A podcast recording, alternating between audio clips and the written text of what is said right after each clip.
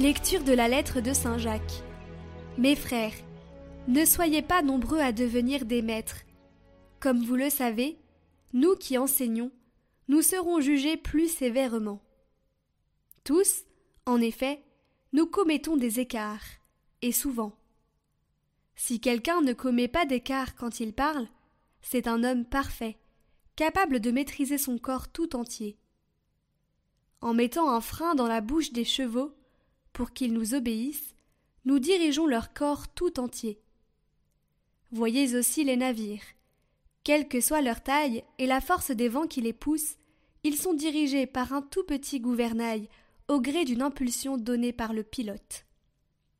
De même, notre langue est une petite partie de notre corps, et elle peut se vanter de faire de grandes choses. Voyez encore, un tout petit feu peut embraser une très grande forêt. La langue aussi est un feu. Monde d'injustice. Cette langue tient sa place parmi nos membres.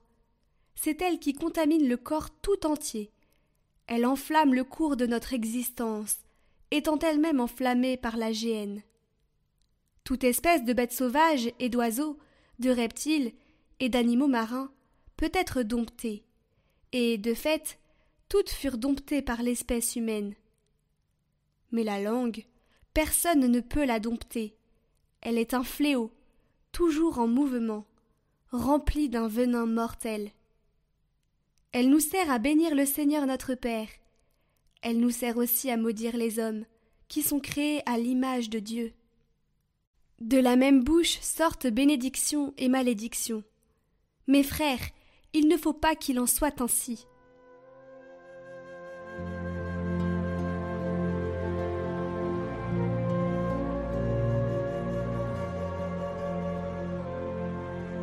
Toi, Seigneur, tu tiens parole. Seigneur, au secours, il n'y a plus de fidèles. La loyauté a disparu chez les hommes. Entre eux, la parole est mensonge, cœur double, lèvres menteuses. Que le Seigneur supprime ces lèvres menteuses, cette langue qui parle insolemment. Ceux-là qui disent Armons notre langue, à nous la parole, qui sera notre maître? Les paroles du Seigneur sont des paroles pures, argent passé au feu, affiné sept fois. Toi, Seigneur, tu tiens parole, tu nous gardes pour toujours de cette engeance.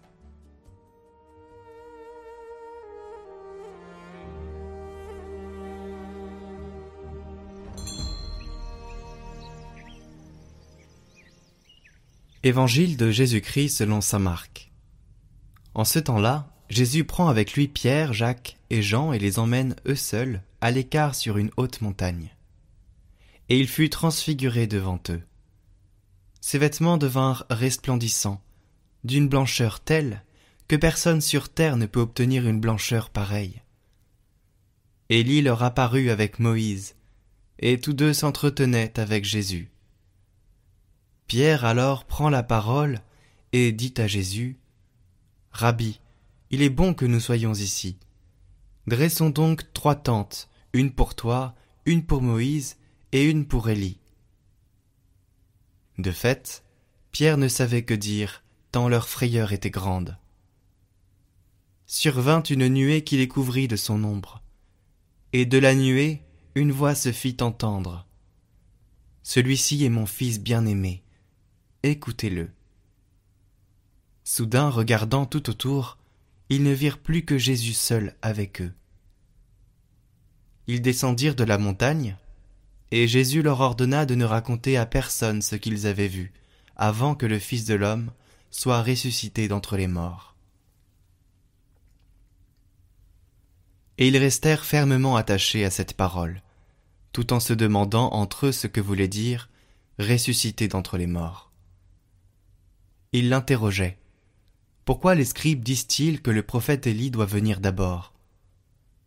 Jésus leur dit Certes, Élie vient d'abord pour remettre toute chose à sa place.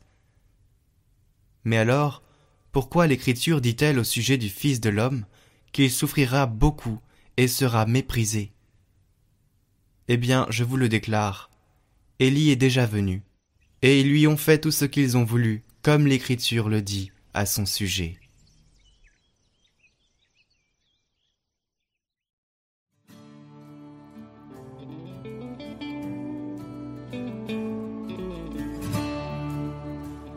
La transfiguration a lieu à un moment très précis de la mission du Christ, c'est-à-dire après qu'il a confié aux disciples qu'il devait beaucoup souffrir, être tué et le troisième jour ressuscité. Jésus sait qu'il n'accepte pas cette réalité, la réalité de la croix, la réalité de la mort de Jésus. Et il veut donc les préparer à supporter le scandale de la passion et de la mort sur la croix, afin qu'ils sachent que c'est la voie à travers laquelle le Père céleste conduira son Fils à la gloire, en le ressuscitant d'entre les morts. Et ce sera également la voie des disciples. Personne ne parvient à la vie éternelle si ce n'est en suivant Jésus, en portant sa propre croix pendant la vie terrestre. Chacun de nous a sa propre croix. Le Seigneur nous fait voir la fin de ce parcours qui est la résurrection, la beauté, en portant notre propre croix.